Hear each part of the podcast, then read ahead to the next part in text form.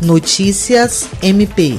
O Ministério Público do Estado do Acre ingressou nesta sexta-feira, 17 de julho, com a ação civil pública contra o Estado do Acre, em face da deficiência estrutural e de insumos no Departamento de Polícia Técnico-Científica da Polícia Civil. A iniciativa é do promotor de justiça Thales Fonseca Tranim, titular da Promotoria Especializada de Tutela do Direito Difuso à Segurança Pública, que requer a estruturação do Instituto de Identificação, Instituto de Análise Forense, Instituto Médico Legal e Instituto de Criminalística.